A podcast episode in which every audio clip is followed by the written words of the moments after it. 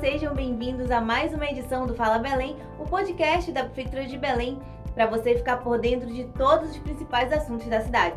Aqui você pode acompanhar as nossas notícias em qualquer lugar e a qualquer momento. Hoje nós estamos com um assunto muito especial, não é isso, Carla Pereira? É isso mesmo, Jamila. O tema que nós iremos abordar hoje é Carnaval de Belém. E hoje temos três convidados para tocar esse bate-papo com a gente. Oi, povo! Eu sou o Reginaldo Júnior, coordenador de IST AIDS e Hepatite Virar do município de Belém, da Secretaria Municipal de Saúde. Olá, eu sou Elisete Cardoso, coordenadora geral de Ordem Pública. Como vão todos? Eu sou Celso Miquiles, coordenador do Departamento de Ação Cultural da FUMEL. Então, bem antes de chegar o mês de fevereiro, em vários pontos de Belém já tinha gente dando o grito de carnaval e preparando a fantasia para curtir os bloquinhos. A Prefeitura de Belém entra nesse circuito de várias formas, seja com apoio da Guarda Municipal, CEMOB, Ordem Pública e também a SESMA. E é aí que a equipe da coordenação do programa de ISTs, AIDS e Hepatite Virais de Belém pode falar até um pouquinho sobre isso, né? É, a gente quer alertar a população de Belém, a todos os foliões, brincantes de blocos, das no, dos nossos distritos e principalmente do pré-carnaval da Cidade Velha e do carnaval oficial da cidade, para que o uso do preservativo, a nossa coordenação, juntamente com a Secretaria de Saúde, vai estar tá abordando todos os foliões, distribuindo insumos de prevenção para que a gente garanta para todo, para todos uma saúde de qualidade e que possa é, ter, na verdade, uma entonação no resgate do trabalho de prevenção e diagnóstico das IST-AIDS e hepatite viral no município. Como é que a equipe de vocês participa desses bloquinhos? Como é que essa ação funciona na prática? Isso, a gente está levando insumos de prevenção, é, preservativo masculino, preservativo feminino, gel lubrificante, fazendo abordagem com folder informativo, é, orientando a população que o uso do preservativo ainda é de grande importância. Então, o alerta para os foliões, é, abordar a nossa equipe também para que a gente possa estar tá falando e distribuindo esses insumos de, de, prevenção, que é importante. Hoje o HIV AIDS ele não está escrito na testa de ninguém, então nós precisamos cada vez mais combater o vírus da AIDS no nosso município. Reginaldo, e como é que está sendo esse trabalho por Belém, nos distritos? Como é que vocês estão espalhados assim com essas equipes?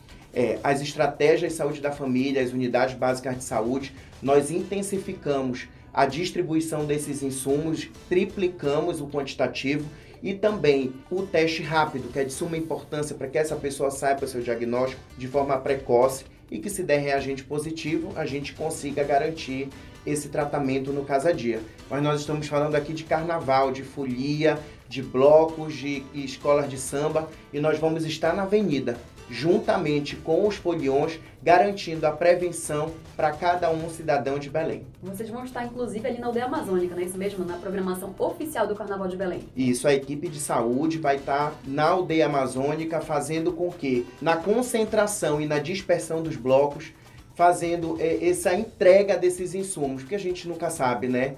Vai que rola, né, delegada, um, Sempre rola. Um, um rolinho ali. Um love depois, um né? Um love depois, depois já ter pulado o carnaval, saído na escola de samba. Então a Secretaria de Saúde vai estar ali para orientar os foliões, para distribuir eh, insumos de prevenção, o preservativo feminino, orientar e chamar a atenção das mulheres para que façam o uso do preservativo feminino. Está em todas as nossas unidades básicas de saúde, de livre acesso e de forma gratuita. Sem tabu, não é isso? Sem tabu. E assim como o pré-carnaval, o carnaval da aldeia amazônica, o carnaval oficial de Belém, também envolve uma logística de várias secretarias, e principalmente da Fundação Cultural do município, a Fumbel, que se prepara o ano todo dando suporte para as escolas de samba de Belém e dos distritos. Para falar sobre esse carnaval, que já foi considerado o segundo melhor do Brasil, nós convidamos o Celso Michires, o diretor do Departamento Cultural da Fumbel, que está aqui para falar para a gente um pouquinho sobre esse carnaval que já está na porta, né, Celso? É, já está pertinho. No dia 14, 15 e 16, fazer o grande desfile das escolas de samba de Belém. E falando em desfile, não tem como a gente não falar dos jurados, né? Eles passaram por uma seleção, né? Me, me explica um pouquinho como que é essa seleção dos jurados. O processo de seleção dos jurados começou em setembro, com o edital que foi lançado, edital 008, e existe uma primeira etapa de avaliação de currículo para que eles se candidatem às, aos diversos quesitos que são julgados no carnaval. Após isso, eles fazem uma prova de redação para ver a capacidade de argumentação lógica, técnica deles. Depois dessa etapa, se aprovados, eles passam para uma outra etapa de, de certificação, de documentação para poder é, elaborar o contrato. Depois disso, eles fazem 40 horas de formação e mais uma prova técnica de cada um dos, dos, dos quesitos avaliados no carnaval. E esse ano eles passaram, né, pelo chamado. Como é que era o nome que vocês deram na Fumbel hoje para formar, ou para esse ano para formação dos jurados? Não, nós tivemos dois momentos. Na realidade, nós tivemos o, o, o diálogo sobre carnaval. Foi um projeto elaborado o, o ano passado. Nós tivemos oito encontros que foram abertos a todas as escolas. O nosso objetivo era atingir o quesito especificamente, não só diretor, não só presidente, mas que o mestre sala a porta-bandeira, o porta-estandarte, as pessoas que fazem comissão de frente estivessem entendendo como é o processo de avaliação. Porque muitas vezes eles são avaliados, não gostam da avaliação, mas não sabem de que forma, quais são os critérios de avaliação que, eles são submetidos, nota, né? como é que surge aquela nota, como é que ela é composta. Então nós tivemos esses oito momentos que começou início de setembro, começou, terminou em novembro e em paralelo a isso já vinha acontecendo a seleção dos jogadores. É importante frisar que todos os que estão aqui hoje participaram dos oito encontros do diálogo também. Certo. E assim, um dos benefícios mais aguardados pelas escolas de samba é a subvenção que elas recebem, né? E é, como é que dá esse processo? Como é que elas fazem para concorrer a essa subvenção? As escolas, na verdade, elas têm duas inscrições, eu posso dizer assim, né? Uma é a inscrição ao carnaval.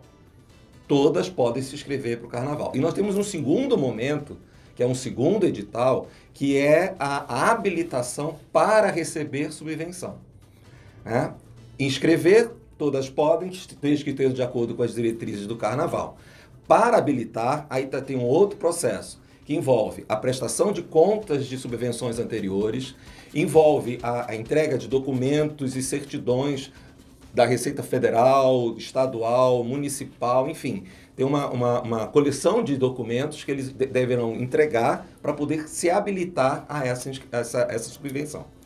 E, esse, e nesses documentos eles, eles já dão uma, uma dicasinha de como é que vai ser o carnaval do outro ano, como que é. Porque tá, tá até sendo realizada a visita técnica, né, da é, FUBEL, no prime Na primeira inscrição, na inscrição para o carnaval, eles têm que apresentar o projeto de carnaval deles. Tanto o projeto de montagem, quanto o que eles vão apresentar na avenida. Então, lá atrás, foi do dia foi em novembro, dia 4 de novembro, que foi publicado esse edital, eles já apresentaram planta baixa, letra de, de samba, composição de enredo, tudo isso para poder se habilitar a participar do carnaval. Né? Depois que esse processo foi ok, foi publicado, quem realmente se inscreveu, veio o segundo, que era da habilitação. E é bacana a gente também estar tá falando desse tempo né, que eles tiveram, porque as pessoas não entendem como é que funciona é, todo esse prazo para inscrição, porque carnaval não começa em fevereiro, né? Então, ou seja, desde o ano passado vocês já estão aí com esse processo, né? Isso mesmo, para regularização, né? É, na realidade, o carnaval na fundação nunca para. Porque acaba o carnaval, começa o processo de prestação de contas. Então tem todo um, um trâmite legal para isso para que ele possa, então, ser lançado um novo edital, ele possa se habilitar a participar de um novo carnaval. Então ele é constante. E com o processo do diálogos e essa formação que nós fizemos para todas as agremiações né, e aberta a todo o público, então o carnaval esse ano de fato não parou para gente, o trabalho com o carnaval. Entendi. Celso, e assim, o carnaval na aldeia, a gente, como a gente já falou aqui, é um evento que vocês precisam de um ano todo para poder organizar tudo para que chegue no dia e esteja tudo ok. Tu pode me explicar um pouquinho como é que começa esse processo e como ele vai findando agora com as visitas técnicas, né? Isso, as visitas técnicas elas acontecem para verificar se o projeto entregue lá em novembro estão sendo cumpridos ou como é que está o andamento deles para que eles seja assim é o, é o elemento final para que eles recebam a subvenção. Agora, um dos assuntos mais legais, eu acho, desse podcast, que é a aldeia amazônica tá reformada. Qual a expectativa para o carnaval desse ano lá? A, a aldeia amazônica está linda, está toda preparada. Né? Nós estamos fazendo as complementações né? de escadaria, de fuga para qualquer situação de emergência, para a liberação do corpo de bombeiros, para que nós não tenhamos problema nenhum durante a avenida. Né? Vai ser feita toda uma ambientação dela, lembrando do carnaval. E o público vai ter um grande acesso a esse local. Então nós vamos ter um grande espetáculo com uma aldeia, como foi dito, completamente renovada, toda preparada especialmente para receber tanto as escolas como o público que vai lá prestigiar. E para dispersão das escolas também tem uma logística, não é isso? Isso, esse ano nós estamos mudando um pouquinho essa logística da dispersão, estamos ampliando a área de dispersão para poder é, é, não ter problema com as escolas que vão entrar posteriormente. Não tem atraso o desfile, o espetáculo seja contínuo, né, que não, não, as pessoas não têm que ficar esperando entre, muito entre uma escola e outra para entrar. As escolas também estão se preparando para voltar nesse espaço revitalizado, com força total. Então a gente espera um grande espetáculo, um grande público presente e toda a prefeitura, todas as secretarias estão reunindo, estão conversando para que toda a infraestrutura, tanto da área interna quanto externa da aldeia, da aldeia amazônica, esteja preparada para receber todo mundo. Celso, eu acho que é legal a gente lembrar também, né, que a Fumbel ela faz reuniões né, com, as, com, as, com a Liga das Escolas de Samba durante o ano todo. Então nada que é definido é definido só de um lado, né? Eles estão sempre em parceria com a, com a Liga das Escolas de Samba, não é isso? Exato. É bom lembrar que nós temos quatro ligas. Né? Então, todas elas são sempre convidadas e todo o processo do carnaval é discutido com as ligas. Todas as demandas das agremiações são apresentadas, são analisadas tecnicamente e é importante frisar que, na grande maioria, elas são atendidas para que todos fiquem é, é, satisfeitos e façam um bom carnaval. Falando em logística, ordenamento, a gente tem aqui a delegada Elisete Cardoso, que vai falar um pouquinho desse trabalho da ordem pública durante o carnaval na aldeia, não é isso mesmo? É, exatamente. Hoje, a fiscalização e ordenamento, ela centralizou numa coordenadoria geral de ordem pública, na qual eu sou a titular. E claro que nós estamos esperando uma expectativa muito grande para esse carnaval da aldeia. E nada mais, nada menos que a gente tem que realmente ordenar. Que é para que o carnaval seja maravilhoso, precisa que haja disciplinamento e haja uma ordem. Então, o que nós, esse ano que vai acontecer? A própria liga, das todas as escolas, elas vão explorar tá, o mercado informal. Ou seja, elas, é eles é que vão explorar, vão vender a bebida deles, vão, vão vender salgados, ou seja, toda uma logística para os convidados a Liga vai fazendo. Claro que com o nosso disciplinamento. Tá? De que assim, forma é? é? Digamos, não pode vender bebida alcoólica em garrafas, circulando dentro do, da, da aldeia. Vai ter um controle de entrada e saída muito rigoroso, porque eu acho que o ordenamento, o disciplinamento é muito importante para o êxito de uma festa grandiosa como é o Carnaval na aldeia. Como a Liga vai explorar a venda de bebidas, então, o povo todo da pedreira, de todos os locais, de todos os bairros que estão chegando na aldeia, vai existir pessoas que querem também trabalhar.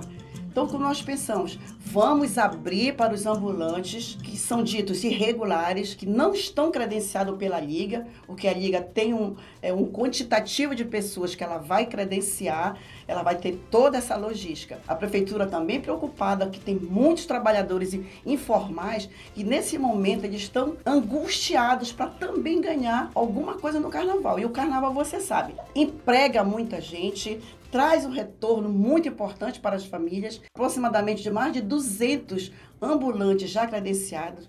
Nós vamos colocá-los em locais estratégicos que não prejudiquem também a liga e que todos possam trabalhar e todos possam ganhar. Faz parte, né? Todo mundo faz parte, todo mundo brinca e nós vamos dar total segurança. Porque a equipe da ordem pública, ela trabalha no ambiental, ela trabalha na segurança, no ordenamento, na fiscalização. Ou seja, é uma equipe completa que ela dá o amparo, o suporte para a Fumbel, o suporte para os brincantes. Então vai todo mundo pular, né, delegada, de forma prevenida, prevenida. nesse carnaval, com bastante segurança, como disse a delegada, que a gente precisa colocar um ordenamento nesse carnaval para que as pessoas que é, vão ter acesso às arquibancadas, camarote, para prestigiar o Carnaval de Belém possam estar seguras, com muita responsabilidade. A questão do respeito ainda é muito importante, né, delegada? Eu acho Sim, que. Sim, as mulheres.